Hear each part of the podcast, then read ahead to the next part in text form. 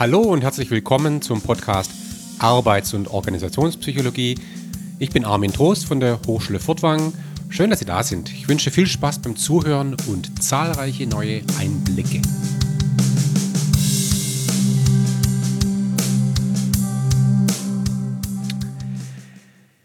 Ja, heute sprechen wir über eine, ja, nennen wir es mal Sozialtechnik. Manche nennen es auch ein Führungsinstrument ähm, die das sehr verbreitet ist, nämlich das jährliche Mitarbeitergespräch. Ähm, ist psychologisch äußerst interessant äh, und, und facettenreich.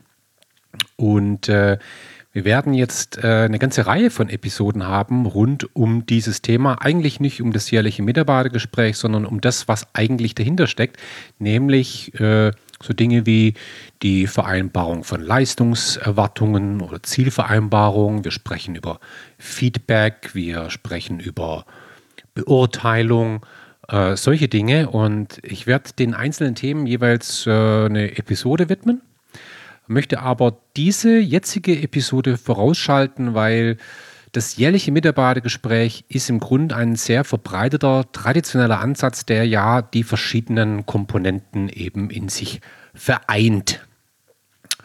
Und ähm, in der Episode werde ich mal darstellen, was, was ist das eigentlich? Ich werde es sehr, sehr nüchtern zunächst mal betrachten. Ich glaube, das muss man an der Stelle. Sehr unromantisch.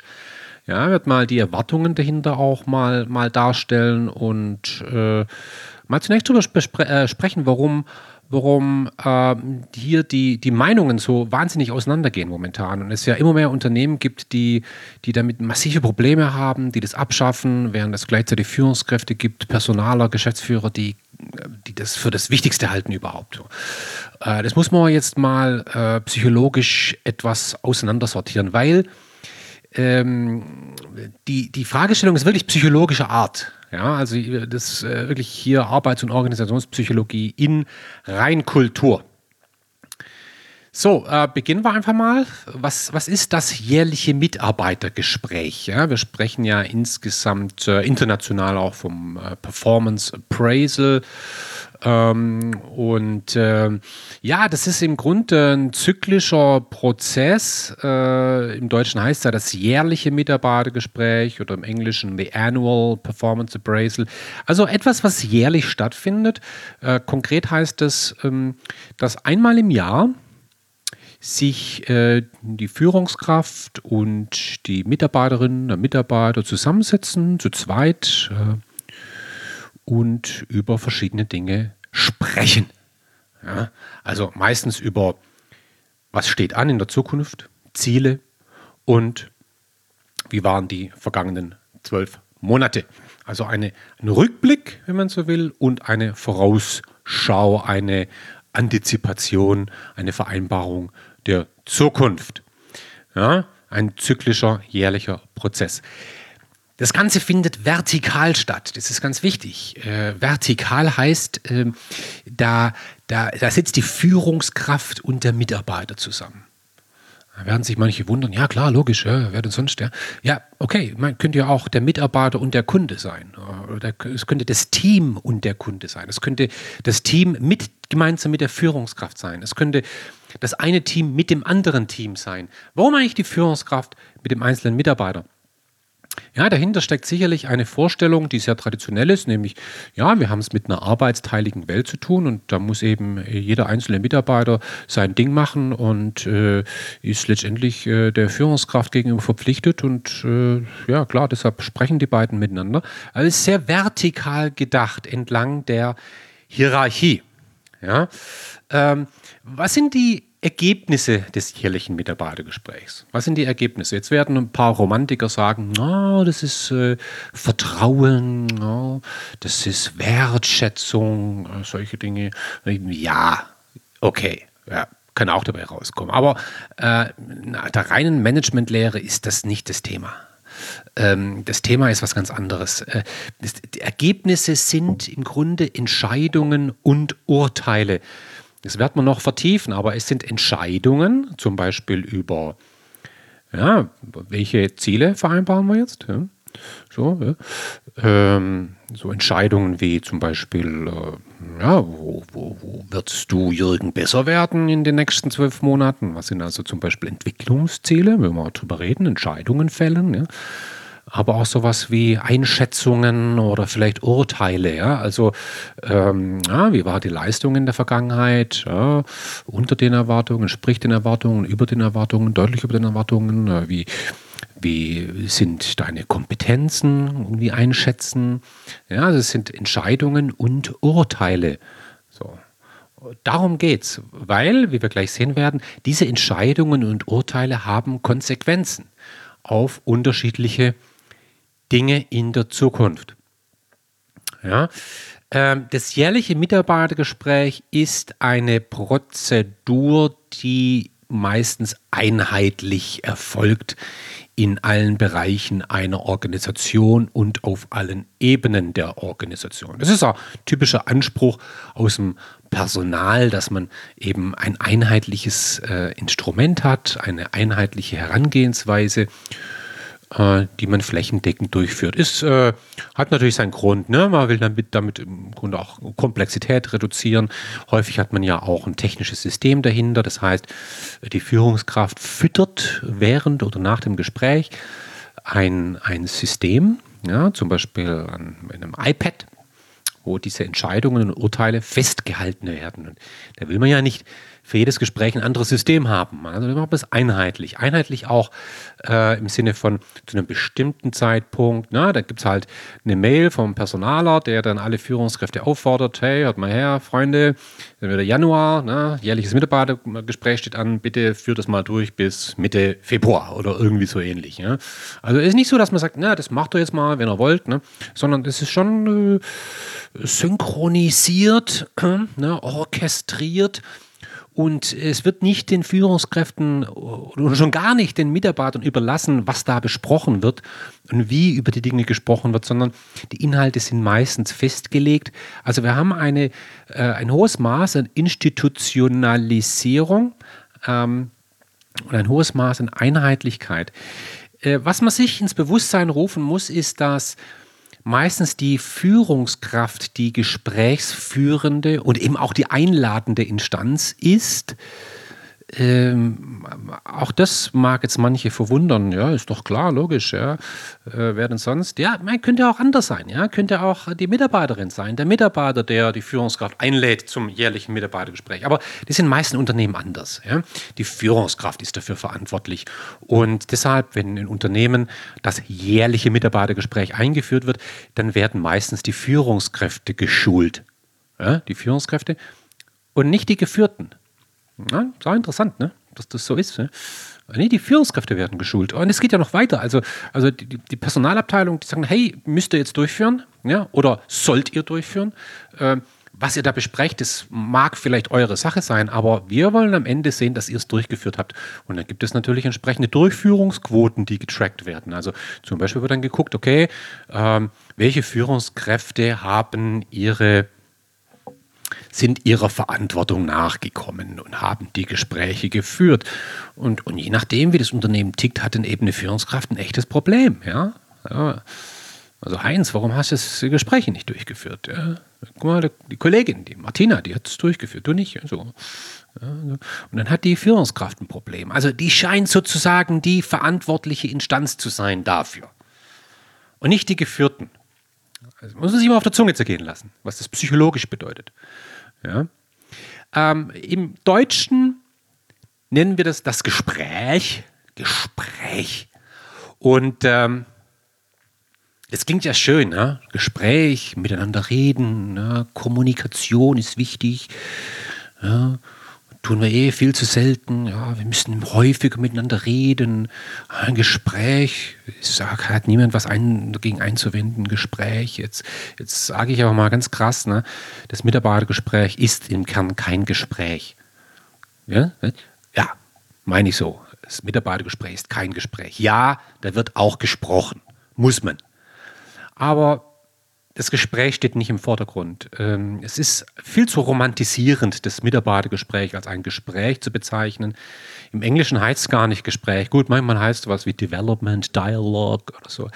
Aber ich würde eher sagen, das Mitarbeitergespräch ist ein System. Das ist ein Managementsystem, in dem, wie bereits gesagt, Entscheidungen und Urteile gefällt werden, aus denen sich äh, entsprechend Konsequenzen ableiten. Ja? Das ist ein System, ähm, ein Management-System, eine Methode, ein, ein, ein Instrument. Ja. So. Und äh, das Ding ist so unfassbar verbreitet weltweit, als man könnte fast glauben, es stünde in der Bibel, dass man sowas macht. Ja? Und, ähm, das gibt es eigentlich schon, schon ewig. Ja? Also, ähm, jetzt gar nicht in die Geschichte einsteigen, aber äh, wahrscheinlich haben schon die alten Griechen, die Chinesen, irgendwie Mitarbeiter, damals hieß es nicht so, äh, beurteilt. Ja? Aber irgendwann ist man dann dazu übergegangen zu sagen, naja, wenn man Menschen beurteilt, dann muss man es vielleicht denen auch sagen. Ja? Wäre doch mal fair. Okay, und schwupp hast du ein Gespräch an der Backe. Und dann wurde in den letzten Jahren da immer mehr reingepackt in das jährliche Mitarbeitergespräch. Und das jährliche Mitarbeitergespräch wurde zur Allzweckwaffe für, für fast alles. Ja. Aber das sehen wir gleich. Äh, über die Nutzenerwartungen werden wir gleich sprechen. Momentan ist es wirklich so, dass, dass äh, die, die Sichtweisen auf dieses Thema extrem auseinandergehen. Also ähm, ich unterrichte ja auch ähm, Führungskräfte nicht Personaler, ganz normale Führungskräfte, zum Beispiel äh, in unserem Executive MBA-Programm an der Hochschule Furtwang. Das ist ein, ähm, ein berufsbegleitender MBA. Ja, die Studierenden, die sind da vier Semester bei uns, berufsbegleitend und es sind gestandene Leute, erfahrene Leute, sehr gute Leute, alle Führungskräfte, ganz selten ein Personaler dabei. Ja? Und die, da, da mache ich dann immer so ein Spektrum auf von 0 bis 10. Also 0 heißt dann totaler Blödsinn. Ja? Mitarbeitergespräch. Ja? Was, was ist eure erste Reaktion? Ja, totaler Blödsinn, Schwachsinn, toxisch, äh, unnütz, eine Farce. Ja? Und 10 heißt absolut wichtig. Ja? Ohne, ohne, ohne das jährliche Mitarbeitergespräch kann man ein Unternehmen nicht führen. Das ist das wichtigste Instrument eigentlich, das man sich vorstellen kann. Ja? So, 0 bis 10. Und dann muss jede Studentin, jeder Student muss mal eine Einschätzung geben. Und das Interessante, und das kommt immer raus, übrigens auch in meinen internationalen MBA-Studenten, also nicht meine, aber unterrichte ich auch, ja, ähm, da kommt dann immer eine ganz breite Streuung raus. Ne? Viele sagen 0, 1, 2, 3 bis 10, ist alles dabei. Echt eine, also, also die höchstmögliche Standardabweichung, äh, nicht die höchstmögliche, aber eine ziemlich hohe Standardabweichung da gehen die Meinungen richtig auseinander. Und wenn man dann drüber spricht, dann kommen halt so, so Dinge hoch wie, naja, also die Positiven, die sagen, es ist zwingend nötig um eine Organisation vernünftig zu führen. Ja, du musst doch wenigstens einmal im Jahr dich hinsetzen und überlegen, Mensch, was haben wir vor? Und, und man muss doch mal reflektieren über die Vergangenheit. Das ist also, da kann man nichts dagegen haben, meine Güte, ja.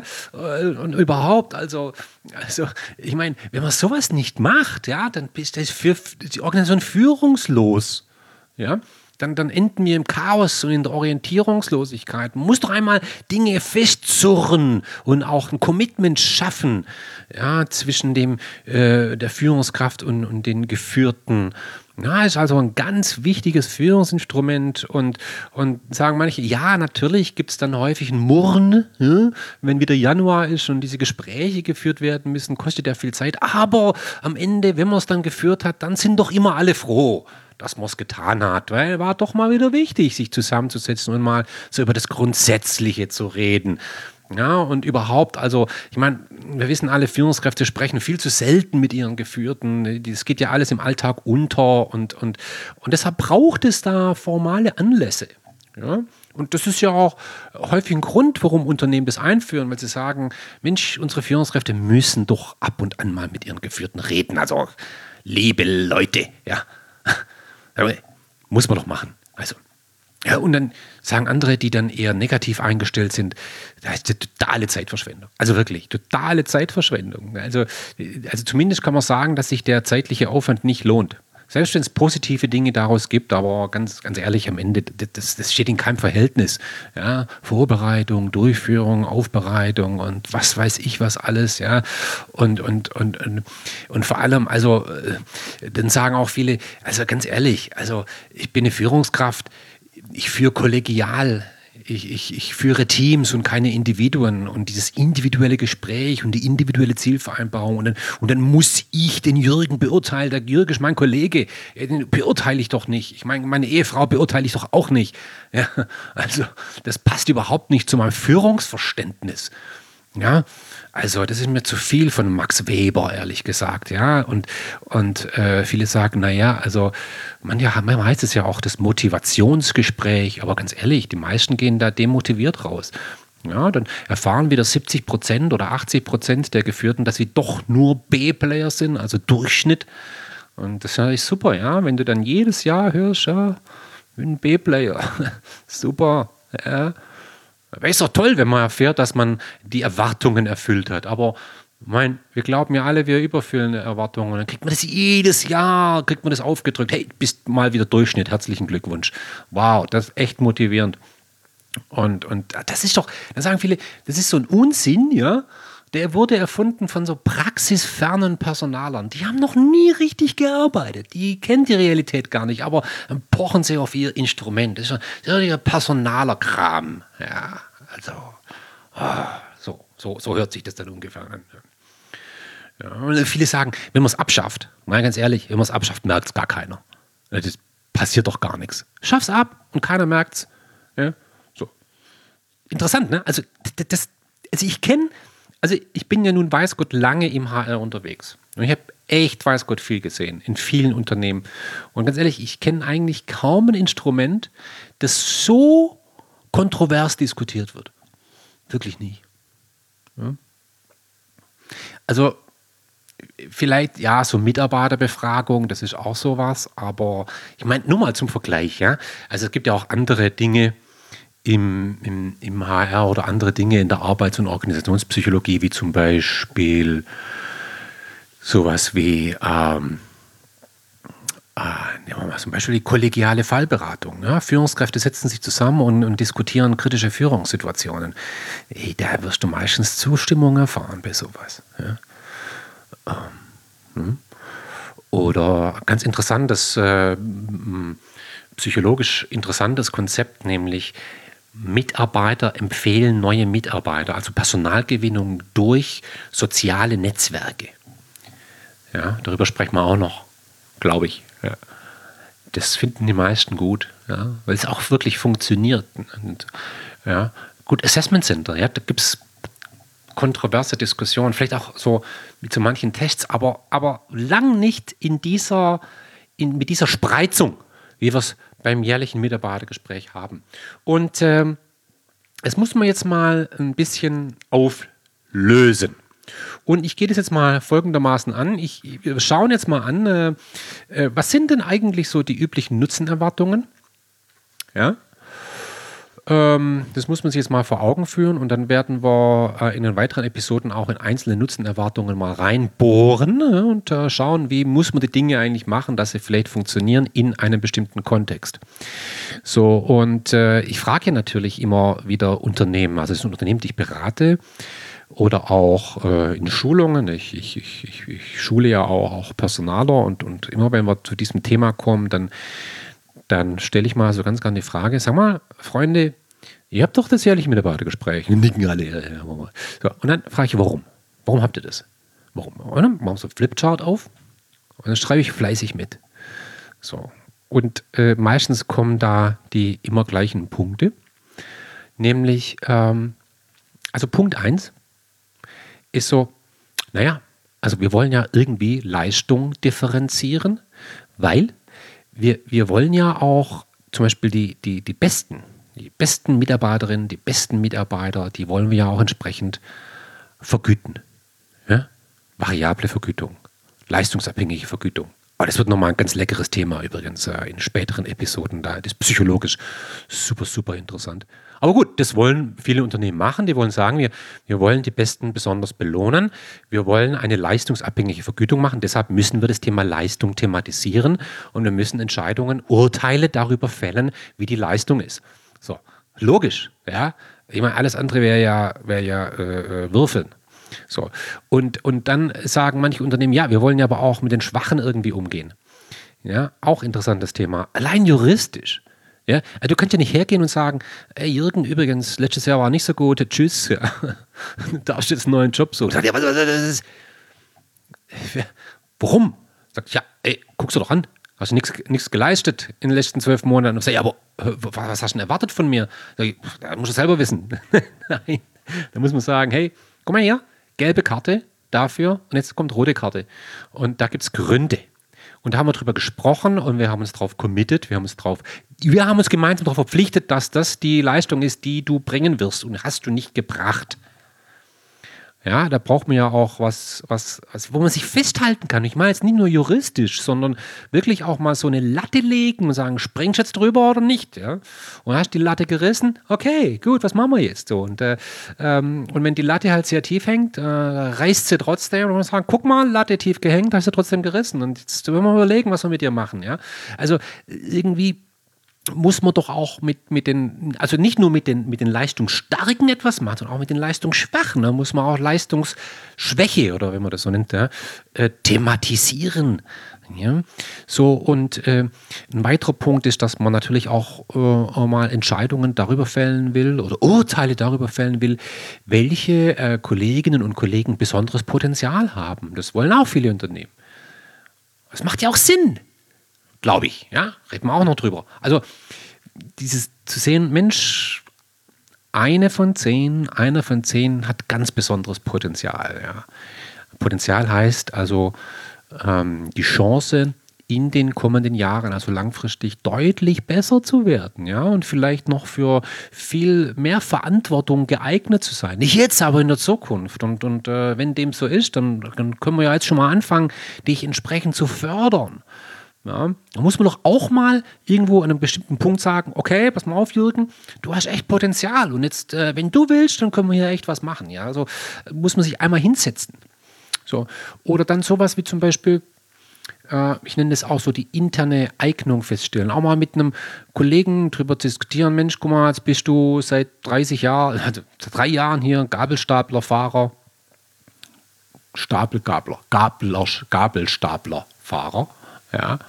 Ihr könnt schon mal was anderes machen, oder? Ihr könnt schon zum Beispiel auch äh, ähm, was anderes fahren. oder guck mal hier, Martin, du machst diese Maschine und die Maschine, vielleicht ihr was anderes machen. Oder guck mal hier, ein bisschen Vertrieb, äh, mach doch mal Marketing, das täte dir gut. Oder, oder was könntest du denn noch so? Und äh, welche Kompetenzen prächtest du noch mit für vielleicht was anderes? Ja? Man muss nicht immer das Gleiche machen. Ja? Und dann sowas wie zum Beispiel einmal im Jahr sich mit einem Mitarbeiter hinsetzen und mal über langfristige Perspektiven sprechen. Das ist auch so ein Thema. Ja? Also der Klassiker, wo siehst du dich in fünf Jahren? Ja? Weil wenn man es nicht tut, ja, sagen dann viele Unternehmen, dann, dann äh, empfindet das die Mitarbeiterin als perspektivlos. Man muss doch einmal sich hinsetzen und sagen, Mensch, was wäre eigentlich noch drin? Wie geht es eigentlich weiter mit mir? Und das könnte man mal thematisieren, ja. Und dann ein ganz großes Thema, das kommt eigentlich immer mit als erstes, wenn ich so Personaler frage, warum macht ihr jährliches Mitarbeitergespräch? Dieses Thema Feedback. Feedback. Ja, klar, logisch, hey, Feedback. Einmal sich hinsetzen und sagen, pass mal auf, Jürgen, ich sehe dich so und so und so. Das behältst du bei und das könntest du besser machen. Und so habe ich dich erlebt. Und oh, einmal so ein strukturiertes Feedback als Grundlage für Lernen, Entwicklung und so weiter. Dann aber auch sowas wie Lernbedarfe erkennen. Ja, sich hinsetzen und sagen, ja, Mensch, guck mal hier, ja, Globalisierung, ja, die meiste Korrespondenz ist ja jetzt mittlerweile immer mehr Englisch, ja, tust dich ein bisschen schwer, gell, ja, okay, hm, also vielleicht gibt es einen Lernbedarf, Englisch, ja, Mensch, was machen wir denn jetzt? Ja, also Lernbedarf nicht nur erkennen, sondern aber auch so, so Entwicklungs-, Lernmaßnahmen dann aber auch vereinbaren. Und dann sagst du, okay, Martin, äh, ja, das machst du mal hier in diesem Jahr, kommst mal Englisch zwei Level höher. das wäre vielleicht mal ganz gut oder, oder, oder, aha, du wirst jetzt mehr Projekte managen, aha, kennst du dich nicht aus mit Projektmanagement, mhm, aha, da haben wir Lernbedarf, da müssen wir jetzt aber was machen, ne? oder so, ja, ah, Digitalisierung ist ein Riesenthema, ja, kennst du dich nicht aus, ne, oh, okay, alles klar, müssen wir da mal was machen, so, also Lernbedarf erkennen, aber auch so, dann wirklich, ähm, entscheiden, welche Entwicklungsmaßnahmen haben wir denn jetzt vor. Das können auch so Dinge sein, wie zum Beispiel, Mensch, im nächsten Jahr überlegen wir uns mal, dass du mal ins Ausland gehst, ja, oder mal ein anderes Projekt oder dass du mal aus dem Marketing in den Vertrieb gehst, weil Vertrieb schadet dir echt nicht, geh mal mehr Nähe Kunde und so weiter, ja. Und dann natürlich super wichtig, sowas wie äh, Leistungserwartungen klären, ja, sich hinsetzen und sagen, okay, was bedeutet es, einen guten Job zu machen in den nächsten zwölf Monaten? Muss man mal hinsetzen und sagen, okay, was gilt? Und das könnten dann zum Beispiel Ziele sein, ganz konkrete Ziele oder, oder Standards oder, oder wie auch immer. Ja. Ähm, und dieses äh, Leistungserwartungen klären, das hat das zu tun, man, man will eigentlich mit sowas einfach ein Unternehmen steuern, ja. Management by Objectives. Äh, will nicht, dass die Leute wild rumrennen und jeder macht, was er will, ja, sondern man muss ja irgendwie die Dinge ein Stück weit orchestrieren. Ja, bin immer wieder erstaunt, ne, wenn man mal so ein Unternehmen anschaut, äh, wie vorne Material reingeht und hinten kommt eine Waschmaschine raus. Ja? Und dazwischen sind 5000 Leute, die alle irgendwas machen. Und, und da muss man doch klären, wer macht eigentlich was. Ja? Und nicht, dass da vorne kommt Material rein und die einen, die meinen, sie machen das und dann machen das und hinten kommt dann eine Mischung aus Waschmaschine und keine Ahnung, Dampfstrahler oder keine Schuhkarton raus. Ja. Also mal synchronisieren, orchestrieren. Ja, wie, so, ne? Aber auch mit Zielen nicht nur führen, managen, sondern auch motivieren. Ziele motivieren, das ist so eine Idee, über die wir noch sprechen. Und man sagt, Ziele motivieren. Wenn du Ziele hast, bist du motivierter, als wenn du es nicht hast. Manche Unternehmen gehen sogar weiter und haben ein jährlichen Mitarbeitergespräch, so die Nutzenerwartung, dass man über Fluktuationstendenzen spricht.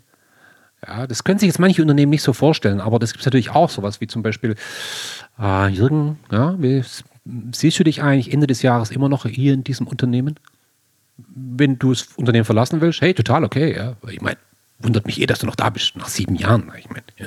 Aber wenn du gehen möchtest, also ich würde das total verstehen, ja. Also nicht, weil du ein schlechter Mitarbeiter bist, im Gegenteil, ja, aber ich meine, wenn du echt vorhast, jetzt da einen nächsten Move zu machen, ja, dann wäre es ja gut, ich würde es jetzt wissen. Ja, so.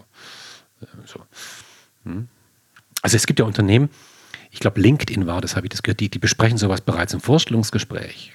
Ja, so eine Frage, was werden Sie machen, wenn Sie unser Unternehmen verlassen werden? Ne? Wovon wir ausgehen nach ein paar Jahren. Ja? Also auch sowas kann man besprechen. Und dann natürlich auch sowas wie zum Beispiel, ähm, wie, wie wollen wir das Miteinander in Zukunft besser handhaben. Ja, da geht es dann um das Stärken der sozialen Beziehung. Ja. Ist das okay, wie wir das bisher so machen? Ja, so, äh, so äh, oder wäre es dir lieber, ich, also die, das, das führungskraftgeführten Verhältnis vielleicht nochmal glatt ziehen und klären. Ja. Ja, also, dass eine Führungskraft zum Beispiel sagt, du pass mal auf, äh, solange ich nichts von dir höre, gehe ich davon aus, alles läuft. Ja, ist das okay für dich dann so? Oder willst du das? Soll ich dich einmal in der Woche auf den Schoß nehmen? Kann ich machen. Aber wenn du es nicht willst, ich meine, ich will dich auch nicht dazu zwingen. Oder äh, sollen wir uns jede Woche irgendwie zusammensetzen, uns besprechen? Oder, oder willst du es lieber nicht? Oder wie, wie wollen wir die Dinge handhaben? Also geht es auch so ein bisschen um die, um die Beziehung, ja, um die irgendwie äh, nochmal äh, zu klären und das, die, die Zusammenarbeit irgendwo auf gemeinsame Beine zu stellen mit gemeinsamen Regeln. So, und, und, und ich meine, wenn man so die ganzen Nutzenerwartungen jetzt mal so sich vor Augen führt, dann klingt es ja alles schon äh, erstaunlich vernünftig. Ja, also, also bei allem, was ich jetzt gesagt habe, werden wahrscheinlich viele Zuhörerinnen und Zuhörer sagen, ja, das ist schon, äh, schon nicht schlecht, wenn man die Dinge macht. So, ja, also ja, schon wichtig. Ja. Sehr professionell auch. Okay, ja, check, fein, ja, sehe ich auch so. Ja, also alles, was ich jetzt, wahrscheinlich fast alles, was ich jetzt gerade gesagt habe, halte ich für sinnvoll. Nur die Frage, ob eine jährliche Prozedur äh, in der Einsamkeit ähm, in des, des, des Führungskräftebüros in Vier-Augen-Situationen. Ob das so das richtige Setting ist, das ist jetzt eben die andere Frage. Ja? Und ähm, wir müssen da jetzt mal äh, ein bisschen weitergehen, ja, bevor wir dann in der nächsten Episode mal in verschiedene Nutzenerwartungen konkret reingehen. Äh, ich erlebe tatsächlich ähm, beim Thema Mitarbeitergespräch da, wie ich schon angedeutet habe, ein Riesenspektrum. Und äh, ich war auch neulich in einer, in einer, in einer, in einer, in einer Deutschlandfunk in einer, einer Talkshow ja, ging eine Stunde um das Thema und da haben auch sich Hörer gemeldet und so. Und da hat sich das auch wieder wiedergespiegelt. Da waren also äh, mindestens zwei Anrufer, die haben gesagt, naja, wir haben das auch im Unternehmen, totale Farce, gehört abgeschafft, Blödsinn, Schwachsinn. Und dann gab es aber zwei andere, die haben gesagt, nee, nee, nee, nee, nee, nee, nee. Also das ist schon äh, eine ganz... Ähm, wichtige Angelegenheit und, äh, äh, und interessant war der Unterschied zwischen den beiden und den kann man psychologisch erklären. Ähm, es gibt da unterschiedliche Konstellationen, wie dieses wie diese Prozedur in einem Unternehmen verankert und implementiert wird. Und ich will es mal an, an, an, zwei Extremen äh, äh, festmachen. Und ich beziehe mich jetzt tatsächlich mal auf ein Beispiel äh, aus diesem Radio-Talk. Das, das äh, ist bei mir so hängen geblieben. Ja. Ich kenne ähnliche Beispiele aus Gesprächen mit anderen Geschäftsführern, aber sie, das war eine, eine Geschäftsführerin, die hat also berichtet, dass sie äh, einmal im Jahr sich jede Mitarbeiterin, jeden Mitarbeiter schnappt, also hat sie es nicht gesagt schnappt, aber also sie, sie schnappt sich Mitarbeiter und sagt so, wir machen jetzt schon Spaziergang. Walk and Talk nannte sie das. Sehr schick, ne? Und dann gehe ich mit jedem Mitarbeiter einmal im Jahr mindestens zwei Stunden spazieren. Ja? Und dann reden wir über alles Mögliche. Ja, dann dann reden wir, hey, sag mal, wie geht's dir denn? wie läuft es auch zu Hause? Und äh, bist du eigentlich zufrieden? Äh, was, was, was was mache ich verändern? Äh, und so, ja. Und das macht sie einmal im Jahr und die sagt, hey, das bringt so unglaublich viel. Das ist so, ich, Wahnsinn, ja. Also die Leute, die wertschätzen das und, und, und weil es ja auch eine Form von Wertschätzung ist. Ich nehme mir wirklich Zeit für die Leute und dann und da kommt ganz viel hoch und mein Gott, ich könnte das Unternehmen gar nicht führen, wenn ich das nicht machen würde. Ich kenne einen anderen, ähm, das war mal in einem Workshop, den habe ich in Bayern durchgeführt, halt so ein Elektrofach, Fach, äh, so von einem Geschäftsführer vom Elektro, äh, Elektriker ähm, Unternehmen, Elektroinstallationsunternehmen, der hat erzählt, immer einen Tag vor seinem Geburtstag lädt er jeden einzelnen Mitarbeiter zu sich ein und dann machen sie eine Flasche Bier auf, ja, und dann sagt er, ich will von dir drei Dinge wissen, die ich verändern muss. Ja? macht, er, macht er immer einen Tag vor seinem Geburtstag. Er sagt, das will er vor seinem Geburtstag weghaben. Ja, und das will er hören. Er will von jedem Mitarbeiter hören, was sind drei Dinge, die dich, er hat sich da anders angesagt, er hat sowas gesagt, was dich ankotzt, hat er gesagt. Ja, also nicht meine Worte, sondern seine Worte. Das will ich von jedem Mitarbeiter wissen. Und dann reden wir drüber. Und es ist wichtig. So. Und er sagt, das ist super. Ja, total super. Ähm, ja, okay. Ähm, und jetzt gibt es gleichzeitig, und das ist häufig in Konzernen, Führungskräfte, die sagen, hey, das ist eine einzige Katastrophe, das Mitarbeitergespräch. So, wo ist jetzt der Unterschied? Wo ist der Unterschied?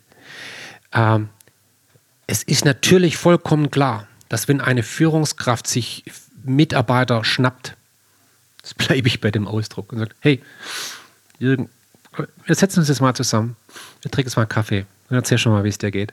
Dass das wichtig ist, steht außer Frage.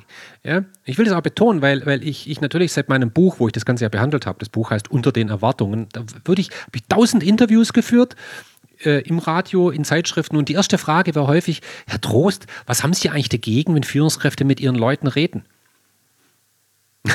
Nichts habe ich dagegen. Überhaupt nicht. Im Gegenteil. Das musst du machen. Ja, musst du machen. Also würde ich nur empfehlen. So, also äh, ganz wichtig, Führungskräfte müssen mit ihren Leuten reden. So, und es funktioniert sehr gut. Und jetzt gehen wir rüber in Konzern und plötzlich funktioniert es dann nicht gut. Warum ist das so? Warum? Weil im ersten Fall ist es ein echtes Gespräch und da geht es wirklich informell zu und da liegt kein Formular auf dem Tisch, Und da, also bei dem Walk and Talk, da hat die kein Formular dabei. Und da werden auch keine Gehaltsbesprechungen durchgeführt oder diese. Vielleicht auch, wenn es hochkommt, ja. Aber keine formale Beurteilung, die dann in eine Personalabteilung geht und wo dann irgendwelche Konsequenzen abgeleitet werden, sondern das ist was ganz anderes. Ja, das ist auf Augenhöhe. Ähm, und vor allem die, die Führungskräfte machen es freiwillig. Sie machen es aus eigenen Stücken. Während im Konzern eine Führungskraft es durchführen muss und hat dann ein Formular auf dem Tisch. Und genau im Konzern ist es dann häufig so, dass eben Entscheidungen und Urteile die Ergebnisse sind, aus denen dann formal etwas abgeleitet wird. Und deshalb ist da kein Gespräch mehr, sondern vor allem ein Managementsystem. Und, und die, dieses System ist häufig mit dem System Umwelt nicht kompatibel. Und das ist das eigentliche Problem.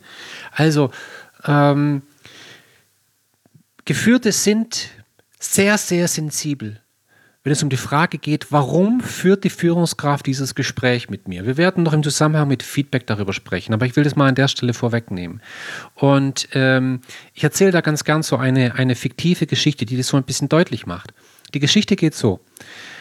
Ähm, man stelle sich vor, da ist ein Mann, der seiner Frau jedes Jahr Blumen schenkt. Äh, jedes, jede, jede Woche Blumen schenkt. Immer am Wochenende. Ja? Und er, er tut es, weil er seine Frau wirklich liebt, von Herzen. Ja? Und seine Frau, sie, sie wertschätzt es. Ja, und ihre Freundin ist ja sehr neidisch fast. Sie ist sehr stolz drauf. Ja, oh, mein Mann schickt mir jede Woche Blumen. Ja, bringt er jede Woche mit. Du. Ist ein ganz schöner Blumenstrauß. Immer steht auf dem Tisch. Ja, und das ist unser Zeichen der, der Liebe. So. Ja, so wunderbar. Ja.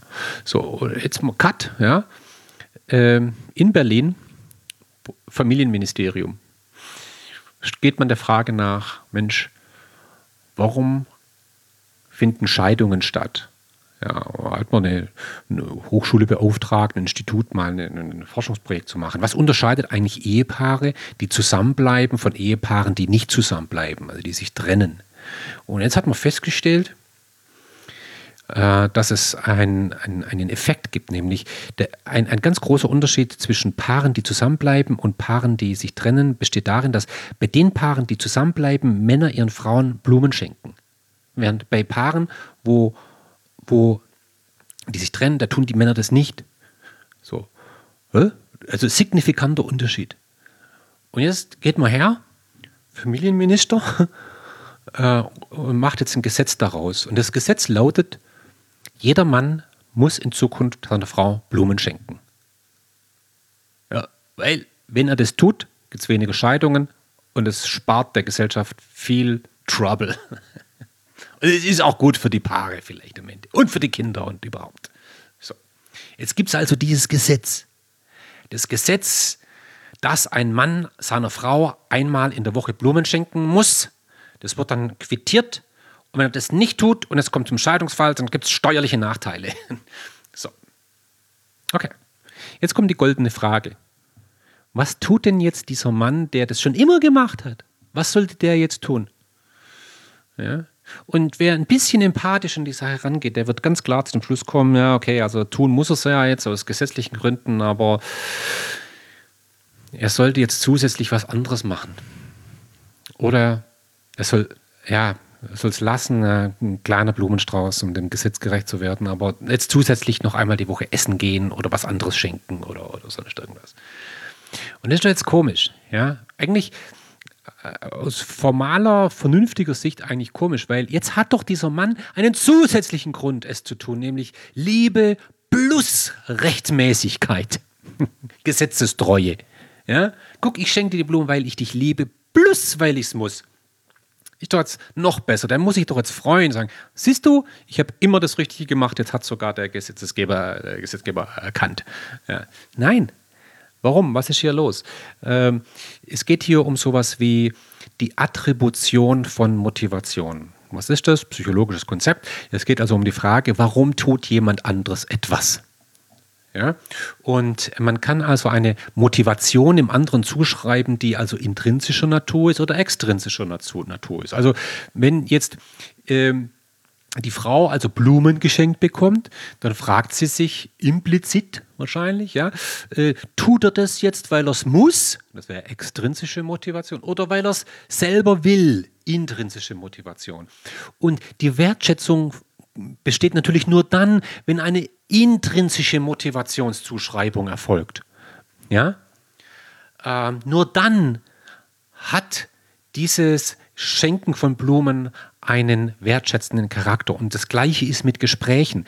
Wenn eine Führungskraft aus freiwilligen Stücken ein Gespräch führt, oder zumindest der Geführte davon ausgeht, ja, ja, äh, die Führungskraft tut es, weil sie es wirklich für sinnvoll hält und weil sie das wirklich aus Eigenstücken will, dann hat das einen wertschätzenden Charakter. Wenn aber der Geführte, die Geführte sieht, ah, die Führungskraft hat das Gespräch, für das Gespräch, weil HR zwingt, sieht dazu, dann verliert das Gespräch seinen wertschätzenden Charakter. Das ist vollkommen klar.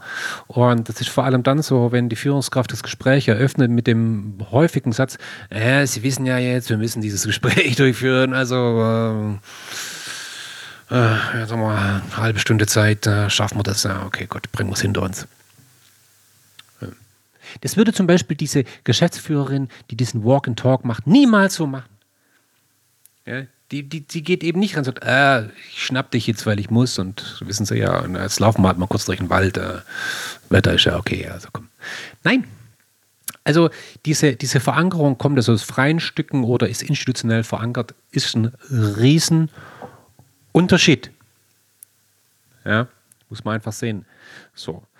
Ähm, also, ich werde im Laufe äh, der, der folgenden Podcasts aber mich vor allem konzentrieren auf die offiziellen von Unternehmen häufig genannten äh, Nutzenerwartungen. Da geht es wirklich gar nicht so sehr um Wertschätzung, sondern wirklich es geht darum, dass in einem irgendwie gearteten Prozess über Dinge, Dinge vereinbart werden, ja, äh, Feedback erfolgt, Leistungserwartungen geklärt werden oder was auch immer.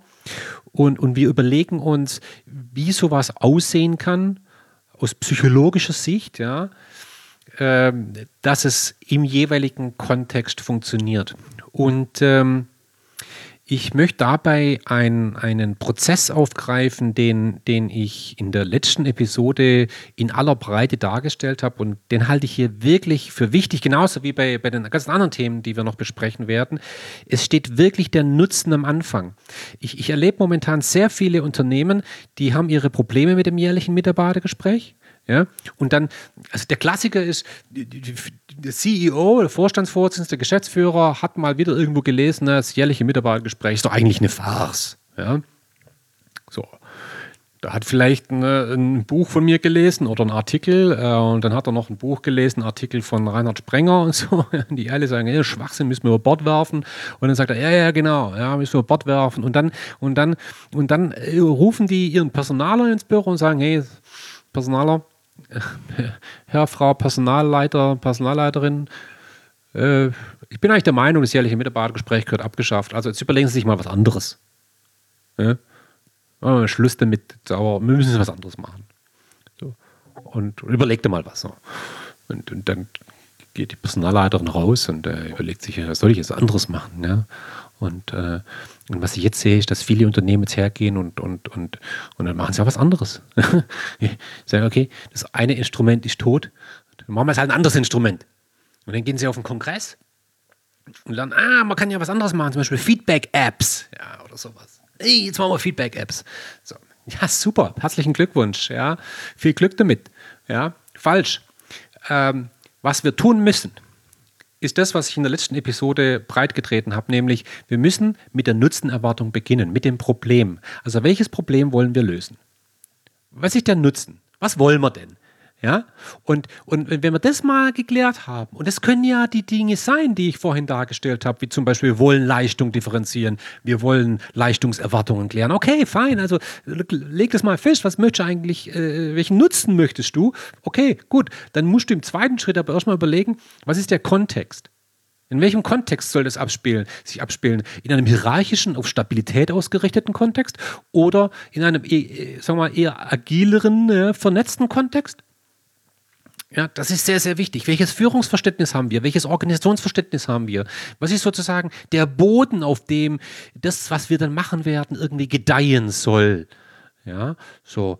Und dann können wir mal grob über eine Art Lösung nachdenken. Das ist der dritte Schritt. Und, und wenn wir dann der Meinung sind, naja, da hätten wir was, was wir vielleicht tun machen können, tun könnten, dann können wir im vierten Schritt über das konkrete Design nachdenken. Das ist genau die Herangehensweise, die ich jedem Unternehmen hier empfehle, das über einen Relaunch des jährlichen Mitarbeitergesprächs nachdenkt. Ja, ich habe das ja oft gemacht, auch mit Unternehmen. Und, und wir, wir machen das wirklich, also im mittelständischen Unternehmen ist das, äh, das ist ein Workshop. Ja, da beginnen wirklich wirklich mit der Frage, welches Problem wollt ihr lösen? Vergesst mal das jährliche Mitarbeitergespräch, darüber diskutieren wir jetzt nicht. Welches Problem wollt ihr lösen? Hier Flipchart. Und ich will da jetzt nicht, dass die Liste möglichst lang ist, sondern sag mal die drei Dinge. Wir müssen uns ein bisschen priorisieren. So, und, äh, und wir denken da echt noch nicht über eine Lösung nach. Über Lösungen nachdenken ist jetzt verboten das ist auch meine Aufgabe häufig als Moderator, vergesst mal Lösungen, sondern denkt mal an das Problem. So, und dann machen wir eine Übung über den Kontext. Wo steht ihr momentan? Ja, seid ihr eher vernetzt oder seid ihr eher, sagen wir mal, hierarchisch? Welches Führungsverständnis habt ihr? Seid ihr eher Boss? Seid ihr eher Partner, Coach, Befähiger? Habe ich eine eigene Episode zu den vier Rollen gemacht. Mal nachgucken. Ne? Ähm, Seid ihr arbeitsteilig unterwegs oder eher in Teams? Ja, denkt ihr also eher auch, äh, denkt ihr eher horizontal, äh, in Kundenfokus oder denkt ihr eher vertikal entlang der Hierarchie? Äh, wollt ihr eher Konformität oder Diversität? Äh, sollen die Leute viel Eigenverantwortlichkeit haben oder eher nicht? Äh, so, da muss man mal so ein bisschen auseinanderpfriemeln. Und wir werden diese verschiedenen Merkmale, die ich gerade besprochen habe, auch aufgreifen jetzt in den nächsten Episoden. Also über diesen Kontext kann man sich dann deutlich werden. Und und das geht relativ zügig eigentlich so. Und dann hat man schon mal einen halben Tag äh, verbracht mit der Frage, okay, welche Probleme wollen wir lösen, in welchem Kontext. So, und dann, dann kann man über mögliche Lösungen nachdenken. Und was dann häufig rauskommt, ist, dass es nicht die eine Lösung gibt, sondern dass es verschiedene Instrumente braucht. Also nicht den einen Hammer, mit dem man wirklich alles löst, sondern, hier braucht man einen Hammer und hier braucht man Nudelsieb. Wie komme ich jetzt auf Nudelsieb? Ich, ah, ich glaube, ich habe Hunger, ich muss gleich mal was kochen. Und hier braucht man ein Fahrrad. Ja, und hier braucht man das. So, weil wir die verschiedenen Probleme haben, die wir lösen wollen, in verschiedenen Kontexten, in, in bestimmten Kontexten. Und es führt zu verschiedenen Lösungen. Ja, und wenn man die dann mal hat, Nudelsieb, dann kann man sich überlegen, was für ein Nudelsieb, was für ein Fahrrad, was für ein Spaten, was für ein Hammer. Ja, gibt es ja dann auch entsprechende Unterschiede. Ja, und das ist so ein Prozess, den kann man so durchführen. Und interessant ist wirklich, das werden wir jetzt auch in den nächsten Episoden sehen, äh, die Überlegungen, die hier jetzt zum Tragen kommen, bei der, bei der Auswahl der jeweiligen Lösungen, der Gestaltung der Lösungen, da kommen immer, oder fast zu 95 Prozent, psychologische Aspekte zum Tragen. Ja, wir werden uns also überlegen müssen, wie funktioniert eigentlich Beurteilung? Beurteilung. Das ist ein, ein, ein, ein, ein sozialpsychologisch, kognitiv hochinteressanter Prozess. Die psychologische Wirkung oder die psychologische Wirkungsweise von Feedback. Oh, super, super spannend. Wann funktioniert Feedback, wann eigentlich nicht? Ja? Ja, also solche Dinge, über die müssen wir sprechen. Größtenteils psychologische Natur, manchmal auch rein pragmatische Natur. Das werden wir, das werden wir sehen.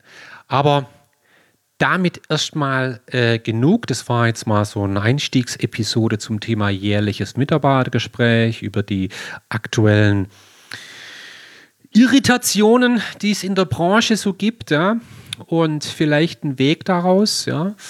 Äh, und äh, in der nächsten Episode sprechen wir dann, ich glaube, über das Thema Leistungserwartungen klären. Ich denke, damit werden wir dann mal beginnen. Aber jetzt ist das mal genug damit.